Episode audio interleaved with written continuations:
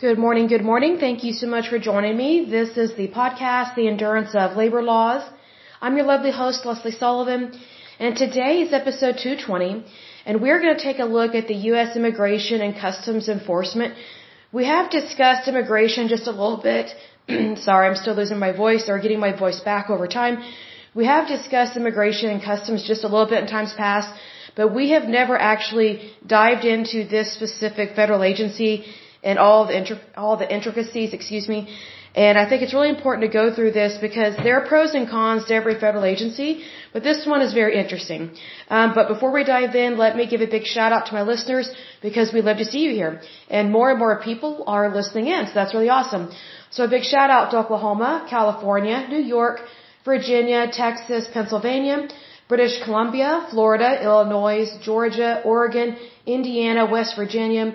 New Jersey, Massachusetts, Ohio, Minnesota, Alabama, Nebraska, Washington, excuse me, Colorado, District of Columbia, also known as DC, aka the swamp, let's drain it, uh, Mississippi, Tennessee, Rhode Island, Kansas, Louisiana, North Carolina, Nevada, Maryland, Utah, Michigan, Iowa, let's see, Alberta, New Brunswick, Wisconsin, Connecticut, Manitoba, Hawaii, Newfoundland, and Labrador. In terms of countries, the United States, Canada, the Russian Federation, the United Kingdom, Australia, the Netherlands, Slovakia, South Africa, Japan, Denmark, Uzbekistan, Italy, and Morocco. Good to see all of you.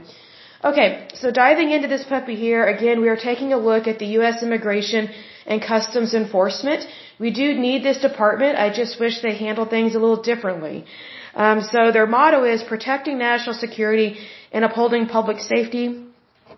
And then another motto that they have is honor, service, and integrity. Um, this agency was formed as a knee-jerk reaction to 9/11, so that's one big reason why I'm not a fan of it per se. Um, but they were formed March 1st, 2003. Um, their preceding agency um, was the Criminal Investigation Resources of the United States, uh, Immigration and Naturalization Service, and the United States Customs Service. So it's one of those things. They had a knee-jerk reaction, and instead of focusing on the agencies that they already have and making them better, they created yet another one, and it's costing billions of dollars a year. In terms of employees, um, they have a little over 20,000 employees a lot, a lot of people working for them. Now their annual budget, meaning these are monies they are given, just written a hot check or written a blank check, excuse me, by Congress. Um, you know, in 2018, they got 7.6 billion dollars. So, needless to say, they probably get that amount and more every year, and that is ridiculous. Um, the jurisdiction for this department or agency, of course, is the United States. Um, their their specific jurisdictions is customs, excise, and gambling, and I would say immigration. Um, they're they're headquartered in Washington D.C., aka the Swamp. Um, they do have an agency executive, a acting director, and an acting deputy director. Um, their parent agency is the United States Department of Homeland Security, which again, knee-jerk reaction to 9/11.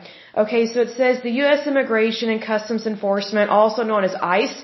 So, in case you're wondering why this is kind of controversial, ICE has gotten in trouble for doing some cruel and very inhumane things, but they've also been punished for enforcing federal law. So it's kind of one of those things, they have a purpose, but it's just not always good how they, how they enforce federal law. They're, they're kind of rough.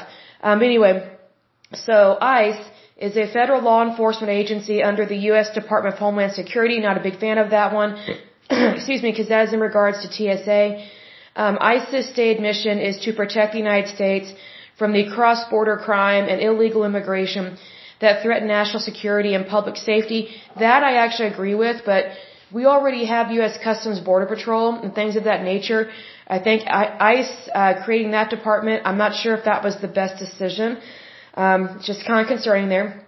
It says that ICE's mission is executed through the enforcement of more than 400 federal statutes and focuses on customs violations, immigration enforcement, preventing terrorism, and combating the illegal movement of people and goods. Now that part I agree with, and right now they're having a problem at our border because our current, our current administration does not recognize that we have a, a proper and legal immigration process. So I kind of understand where they're coming from on this. Um, ICE has two primary distinct law enforcement components. Um, Homeland Security investigations and enforcement and removal operations. Um, it says here enforcement and removal operations uh, primarily deals with the deportation and removal of undocumented non-citizens. And I think that's a really good thing to do because if someone's not here legally, then they're not here for the right reasons. I, I understand that some people come here for sanctuary cities and things of that nature, but we are not supposed to be providing sanctuary to anybody. We are the United States and you are here either, either legally or illegally and that's just how it is. Um, so moving on, it says that the United States Immigration and Customs Enforcement was formed under the Homeland Security Act of 2002, obviously a knee-jerk reaction to 2000, uh, sorry, the 9/11 attacks in 2001. Um, with the establishment of the of the Department of Homeland Security, the functions and jurisdictions of several border and revenue enforcement agencies were combined and consolidated into U.S. Immigration and Customs Enforcement. Here's the thing, though. Um, terrorists did not come through Mexico. They hijacked our planes when they immigrated over here, learned how to fly. You know, most of those planes, they took off, I think, in the northeastern part of the United States. It really had nothing to do with our border with Mexico. Does that mean that we don't have problems with Mexico and our border? No. Obviously, we do have those issues. But um, in, in regards to 9/11, um, that unlawful immigration and what they did occurred in the northeastern part of the United States, not our southern border. Um, so interesting there. Uh, moving on, it says that um, U.S. Immigration and Customs Enforcement is responsible for identifying and eliminating border, economic, transportation, and infrastructure security vulnerabilities. Here's the thing, we don't even have a wall. And so we need to have a wall in order to protect the United States. But you'd be surprised how many liberals and Democrats and just very ignorant people in general don't think we need a wall. Even communist China has a wall and, I mean, look at how secure their country is. You know what I mean? Like, we need to have a wall and we need to be safe and secure, obviously. So in terms of the structure of this agency, they have a director, a deputy director, a chief of staff. Um, under the enforcement and removal operations, they do have an acting executive associate director. Um, more than likely, these are very cushy, high-paying jobs, and that, that's probably a big reason why they have so many employees. I mean, they just milk it for what it is because a lot of these federal agencies, they just say, oh, well, you need us, so you should just pay us what we want, and we should be able to use as much money as we want. That's not really appropriate for any agency, whether federal or, federal or state, excuse me. So we need to make sure that these people are being held accountable for what they're doing and what they're not doing, and also have more transparency and have more audits. Um, they do have Homeland Security investigations they also have a domestic operations division, an intelligence division, um, international operations division, and then they have an office of the principal legal advisor. So I guess they need to make sure that they're doing everything legally, but then again, they don't always do that. So that that's kind of a problem there. Um, so moving on, it says here um, that let's see here, Homeland Security Investigations, which is under the umbrella of this department. Um, those agents investigate the largest range of crimes and have the statutory authority to enforce the Immigration and Nationality Act, which is Title 8 of U.S. Uh, Customs laws, which is Title 19 of General Federal Crimes. So, you know, the, these agents and these law enforcement um, officers, I would say, they're doing everything they can to enforce federal law. It's just sometimes they're very aggressive.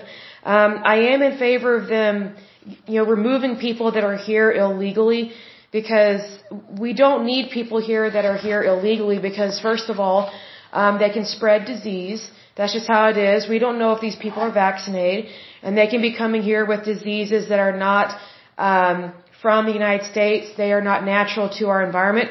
Also, um, they, they take our jobs. So I think that that is a big problem there because illegal immigration tends to lead to illegal employment practices. And so we need to make sure that we are not doing those things and making sure that the people that do get jobs here in the United States are those that have permission to do so. And what I mean by that is that they are a, either you are a citizen of the United States or you have a type of green card or a working visa of types. I'm not a fan of working visas because I think that these jobs should be for America. They should be for Americans. I don't think that we should have any of these temporary workers. I think that is a huge mistake. Um, it's one of those things that even China has temporary workers and it's not really a good thing to have because when you have temporary workers, typically that means that you just don't want to pay your citizens what they are actually supposed to be owed to do their labor. So temporary workers, they're not treated the same way as regular workers because they're used for labor. So, needless to say, we should not have any temporary jobs like that. I mean, when I say temporary jobs, I don't mean like in terms of like just contracts. I mean like people that are here um, that do not have citizenship, but they have a, a visa that gives them permission to be here temporarily, like for farming or some type of laborious kind of work. Um, those jobs need to be American jobs.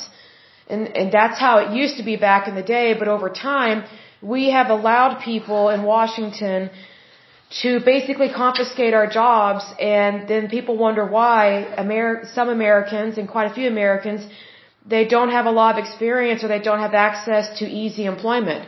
Well, it's because we have all these undocumented workers here and then the people that are documented, they, they are also taking our jobs as well. So that's not a good thing there. So kind of interesting, but it just is what it is. Um, so ICE does try to enforce immigration law and unfortunately, they've been having a huge problem at the border.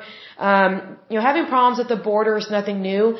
Um, but here's the thing: whenever a Democrat is in office, there's always a crisis at the border because people from other countries just rush our border. Whenever there's a Democrat, so I remember that happened with President Obama in both of his terms, and it got real old. And I felt so sorry for Texas and Arizona and New Mexico because they really had a hard time with that. And it was very hard to be prepared for hundreds of thousands of people just flooding our borders, and it's not for good reasons. Um, unfortunately, um, some of our officers have been attacked and killed um, while they're on the job trying to defend our country. Um, there was a cartel ambush on a special agent. There is a kidnapping of a special agent. Um, there has been some scandal in regards to the detention centers. Um, but I'm really not really sure I believe all of that because detention centers are just that.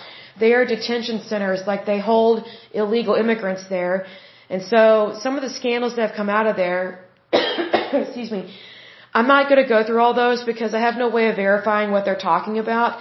Um, but they do try and play um, the race card, saying that the detention uh, the detention centers target people that are Hispanic. It's like, well, actually, no, they don't. It's, it's that, you know, the majority of people that are immigrating here illegally at our southern border tend to be Hispanic because of the countries that they're from. So that's not discrimination. That's just who they are. Like that's just their skin color. That's their nationality. That's their demographic. So it's just one of those things when you are identifying someone that is coming here illegally, um, one of the things to identify is what do they look like and where are they from. That's not discrimination, that's just being smart. Um, they have had, let's see here, oh, they had supposedly an allegation of, of giving Muslims pork or something. It's like, you know what? They should just be grateful for the meals that they get. You know, when you are immigrating here um, illegally, whether at our southern border or through another port of entry or whatever, um, you know, you're, you're not going to get the five star treatment. So it's one of those things that um, I find it to be very ridiculous that people immigrate here and then complain about our food. It's like your food, you know, the food that you're given isn't for you.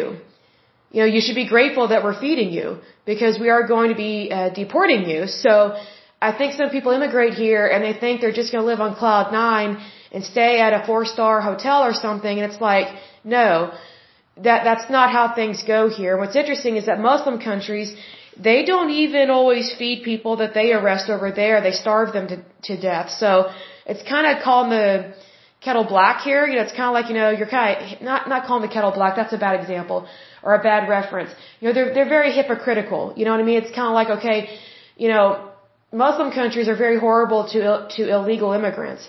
But yet when Muslims immigrate here illegally, and then we give them food, they complain. It's like, okay, then go, then go vegan, you know, like get over your, your sweet little self there. Um, another thing that ICE has been criticized for is separation of illegal migrant children from their families. Well, here's the thing. We don't have to separate them. We can just do what we are supposed to do and send them all back. Because that's what we're supposed to do. Just because someone pops out a kid here or spawns a baby here, you know, has an anchor baby, does not mean that they should have citizenship. We need to send all these people back. You know, our healthcare system cannot afford this. You know, and we are not responsible for all of these people. We just are not. Um, so moving on, um, ICE has had to deal with sanctuary cities, and unfortunately, there have been several murders because uh, because of illegal immigrants um, taking refuge in sanctuary cities, predominantly in the state of California. Again, California, um, your state is messed up, and you know I pray for you guys that things get back to normal because this is ridiculous. Because your citizens don't deserve to um, have to deal with illegal immigrants that violate our laws and kill your citizens. So but needless to say, um, there there was a murder of a, a, a police officer. There was a murder of another officer. Um, it was a woman, and then there was the shooting of Kate, I think Steinle, if I'm pronouncing her name correctly. And then there was the murder of two Sacramento County Sheriff deputies. And then there was an attempted murder of a Napa County Sheriff. I mean, those are just the examples that we know about of illegal immigrants um, seeking sanctuary or seeking um, safety in a sanctuary city and not being deported in California, unfortunately, has been violating federal law for a long time. And my personal opinion is, is that if the state of California is going to violate federal law, they shouldn't get any funding whatsoever from the federal government. None. Because if you're in violation of federal law, then you shouldn't receive um, tax tax dollars, federal tax dollars. So I think that um, the, the state of California tried to fight that, and I think a judge during President Trump's term over, overturned that. But I think it should be fought because here's the thing, you know, if if a state is violating federal law, especially in regards to immigration and violence, and they are harboring and protecting murderers and rapists, that is a huge problem. Like it's not like the state of California is protecting its citizens. It's not protecting lawful and um, I would say law-abiding citizens. It's protecting bad people. So that's not really where um, our country should be going, but that is exactly what is happening in the state of California. And so unfortunately, California, uh, they've gotten way far off track, I think they've been off track since like the 90s or the 2000s. Um, but again, the state of California has had problems with um, immigration and inflation since like the 50s, 60s, and 70s. Because I think since the 70s, that's when um, the cost of real estate, unfortunately, really went up. And it's like, okay, that's kind of it's kind of one of those things like the the larger and more powerful Hollywood became, the worse the policies were that were passed in California because you have these people that are just movie stars um, not always very educated people, unfortunately. And so you have Hollywood that, that is basically controlling the entire state of California. And then I remember during COVID-19, Hollywood was trying to tell the rest of the United States how to live our life. Like I remember there, there was a, a commercial or an ad of Jennifer Aniston. Um, she actually cursed a little bit um, in a video lecturing people about wearing a mask and then how to vote or something like like we're morons or something. It's like, you know, who is she, this pompous elitist, to tell anyone how to wear a mask, when to wear a mask, and when and how to vote. Like people know what to do and they have a right to do what they want to do. Like this is this is what you call a democracy. So, you know, I'm not surprised that someone um, that was on a skanky, trashy show like Friends um, that encouraged people to be sexually promiscuous and, and strange would have these strange ideas. And here's the thing, because she has money and because she is successful from a from a worldly from a worldly pagan point of view, um, she has the audacity and the nerve to tell the rest of the United States, you know, basically what to do. And she also kind of talks down to people that live in California. But what's interesting is that there's so many citizens within the state of California, they don't realize that these elitists from California don't really think they're very bright. you know, they treat them like they're idiots and morons because it's like the elitist Hollywood, it's like, oh, we're the movie stars, you're not. So because we make more money than you, we're better than you, we're smarter than you, so we've got to tell you what to do all the time and, you know, lecture you about your carbon footprint, but look at us when we go to resorts and fly on jets all the time. You know what I mean? So it's very hypocritical. It doesn't make sense. But that, that is basically the hypocrisy of when you get these crazy liberal nutbags that just basically run amok in our country and they pass these stupid rules, laws, and regulations in very beautiful states like California. And then, you know, there's a reason why so many, I would say, uh, corporate offices and corporations have left the state of California because they're like, hey, you know, we cannot afford the taxes here. This is ridiculous. California is a great and wonderful state, but it's not pro-employer, it's not pro-worker, it's not pro-democracy, it's not pro-capitalism. Well, if you're not any of those things, that's a huge big problem. so, but people like Jennifer Aniston and um, these elitists in California that just live in their mansions and live in their own little world and lecture us about how to help the homeless, but yet they don't they don't have homeless people living with them. You know, so here's the thing, they lecture us about policy, but yet they are not even uh, living by the very policies that they are lecturing other people about. So it's just like I roll my eyes at this stuff anyway. Very interesting there, but I will go ahead and end this podcast. But as usual, until next time, I pray that you're happy, healthy, and whole, that you have a wonderful day and a wonderful week. Thank you so much. God bless and bye bye.